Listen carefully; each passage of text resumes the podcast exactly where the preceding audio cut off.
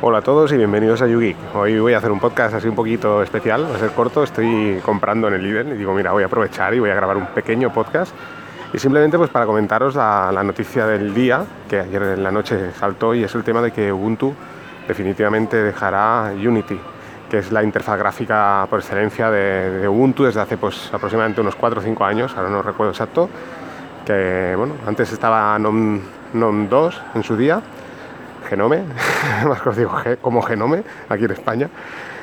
Y bueno, decidieron en su día de desmarcarse un poco de lo que era, pues eso, la, las dos distribuciones reinas por aquel entonces, que era KDE y NOM. Y bueno, bueno inventaron, por así decirlo, eh, Unity con, la, con el objetivo de crear una convergencia en un futuro entre lo que era tablet, móvil, con Ubuntu Phone, que salió, y, bueno, pues el escritorio de, Ubuntu. Bueno, el año pasado parece ser que ya no habían actualizaciones para Ubuntu Phone. ¿eh? Es una, es, es, eh, da pena en el fondo porque en sí era tener un sistema operativo completo Linux en tu bolsillo, era genial, la idea era muy buena. Pensar que ahora mismo Samsung está copiando esa idea, o sea, no, no era ninguna idea extraña. Eh, creo que hicieron, bueno, recaudaron dinero, pero al final no consiguieron el dinero necesario para llevar a cabo el proyecto. Pero bueno, ahí seguía ¿no? el tema. Y bueno, está claro que después de lo que os comenté en el mobile, eh, lo que había allí, pues bueno, Ubuntu definitivamente decide dejar este tema. Eh, seguirá teniendo una distro Linux por debajo, eso sí, continúan con Snap, está claro, potenciando el tema Snap. Eh, claro, NOM es más partidaria de, o sea, NOM avala totalmente la paquetería Flatpak de, de Fedora, pero bueno, Ubuntu no va a dejar Snap. Deciros que si Flatpak es más orientada hacia aplicaciones de escritorio, Snap pues un poco también de escritorio y sobre todo de servidores. Y es ahí el punto fuerte de Ubuntu. Yo creo que, que Ubuntu ha estado dando palos por todos lados. ¿eh? Ha tocado el escritorio. En su día esperaba revolucionar el tema del escritorio y esto de la convergencia y al final pues le salió mal la jugada, no tuvo éxito. Sabéis que, por ejemplo, sin ir más lejos, era difícil competir con un teléfono Ubuntu Phone cuando no trae WhatsApp, al menos aquí en España, que todo el mundo mínimo requiere, necesita un WhatsApp. Bueno, pues Ubuntu, claro, salía sin WhatsApp. Y bueno, eh, ya hemos visto lo que ha pasado con Windows Phone, o sea que no es ninguna novedad de que, de que Ubuntu pues, eh, eh, pues no haya triunfado, ¿no? Si no ha triunfado Windows Phone, que es una plataforma, o sea, el nombre Windows al menos ya es de por sí, en la gran parte de los usuarios ya es conocido, imaginaros Ubuntu Phone. Llegó tarde, Android y, y, iOS ya estaba súper impuesto ahí y bueno, es, es, muy difícil luchar contra estas dos ya hoy, al menos hoy es muy muy difícil y bueno, pues Ubuntu no es una excepción. Así que bueno, yo mi opinión personal, bueno, muy sencillo. Eh, Ubuntu yo creo que al final no, ha cogido un camino incorrecto, creo la paquetería Snap para simplificar el tema de las instalaciones, como muchas veces os he dicho, tanto en servicios de servidor como de escritorio. Ubuntu ha, bueno, ha, tocado muchos palos, ahora está tocando también el tema de, de, la domótica, ¿no? a través de servidores y demás, el tema de la nube, todo esto.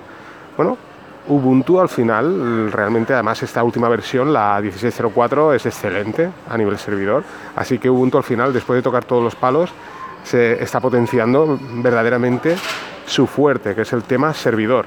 O sea, los servidores Ubuntu... Mmm, o sea, no tengo cifras aquí, pero yo diría que son los más los más instalados a nivel mundial. ¿eh? Creo que una vez una, encuesta era increíble, tanto a nivel virtual como a nivel nativo, la cantidad de Ubuntu, servidores Ubuntu que hay instalados alrededor del mundo. Entonces, yo creo que Ubuntu se ha dado cuenta que dice, bueno, no vamos a experimentar y vamos sobre seguro. Hemos ido durante muchos años pues eso, tocando un poco, un poco cada campo y bueno, hemos visto que, donde realmente lo estamos dando fuertes aquí y vamos a explotar este tema en concreto.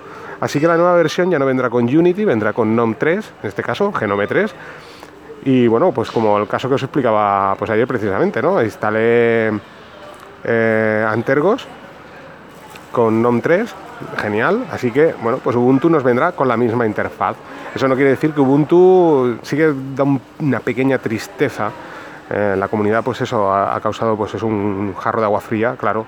Es un proyecto de software libre que, bueno, era la identidad propia de Ubuntu que, que ha estado muchos años y, ostras, ver morir un proyecto así después de 4 o 5 años es triste, ¿no? También hay que decir que este mismo esta misma interfaz fue súper criticada en su día y hasta hoy la sigue siendo. O sea, hay muchos usuarios que no les gusta nada Unity.